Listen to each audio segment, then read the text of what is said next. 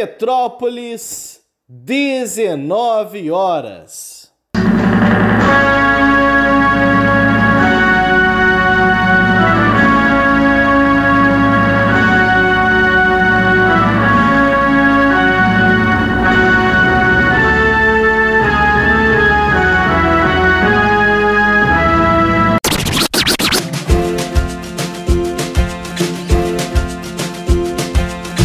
Começa agora a Voz das HQs. Seja bem-vindo, ministro Alessandro.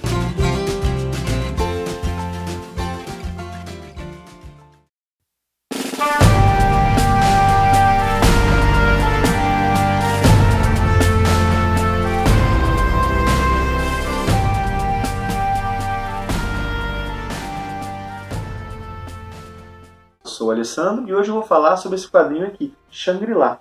Muitos foram os elogios a essa obra. E diante de um cenário como esse, é difícil a gente não criar expectativas para com a leitura, né? E já entregando a minha posição, é, Shangri-La realmente é um quadrinho que merece elogios. Eu não considero revolucionário, mas ele é muito, muito bem feito. Vamos lá, dando algumas informações. Shangri-La tem roteiro e desenhos de Mathieu Bablé, e foi publicado no Brasil pela editora SESI de São Paulo. O título do quadrinho, Shangri-La, faz referência a uma espécie de paraíso terrestre escondido nas montanhas do Himalaia, que é a criação do romancista James Hilton. Para a galera que está familiarizada com o universo Marvel, que lê os quadrinhos do Punho de Ferro, por exemplo, a Kunlun, cidade mística onde esse personagem é treinado, né? Bebe nessa fonte da Shangri-La. É claro que o cenário apresentado no quadrinho do Bablé é bem diferente. Ele fala sobre uma nave onde o que sobrou da humanidade vive exprimida, assim, né? E essa humanidade vive literalmente para trabalhar e consumir. É uma ficção científica que apresenta um futuro distópico. E as distopias, como todos nós sabemos, né, são histórias com uma densidade sociológica grande. Né?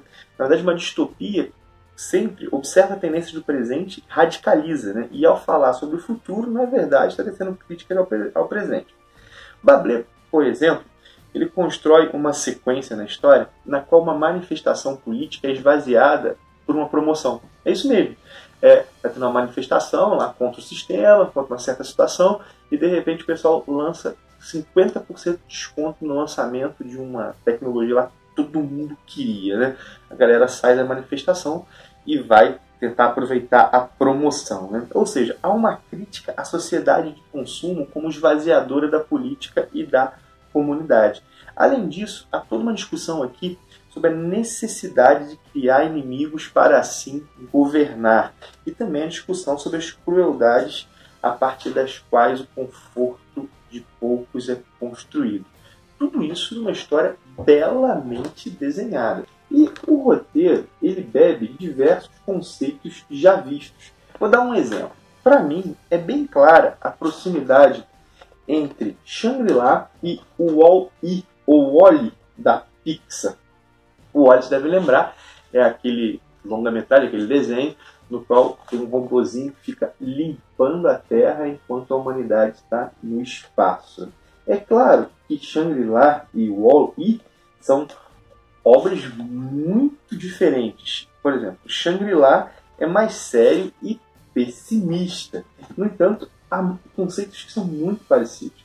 Uma coisa que vale dizer sobre Shangri-La ainda é que Shangri-La discute o fim da humanidade e o que vem após a humanidade. Né?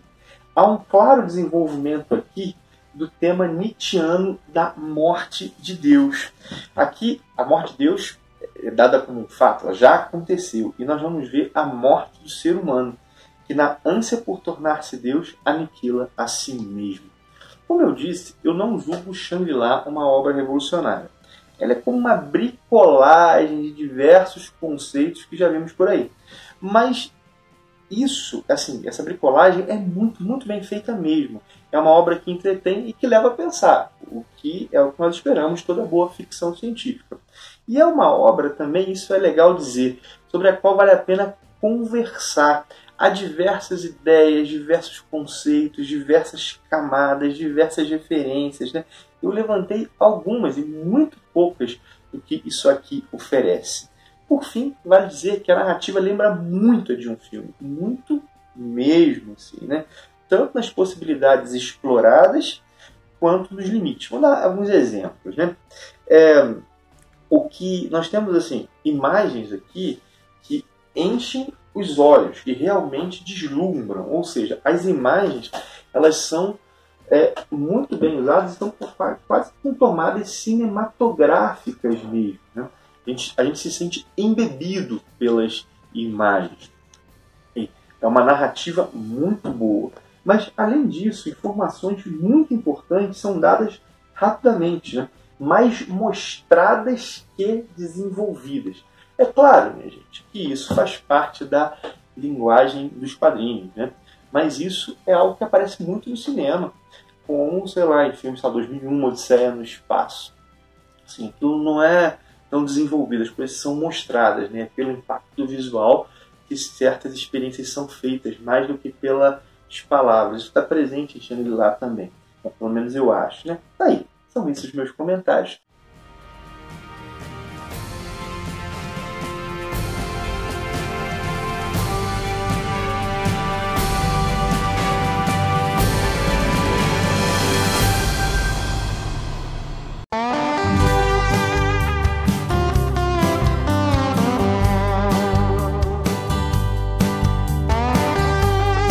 Você ouviu A Voz das HQs, um produto do Ministério dos Quadrinhos. Quer saber mais sobre esse e muitos outros assuntos? Então acessa lá no YouTube o canal do Ministério. Tem conteúdo novo te esperando todos os dias. Encerra-se aqui o pronunciamento de hoje. Até mais!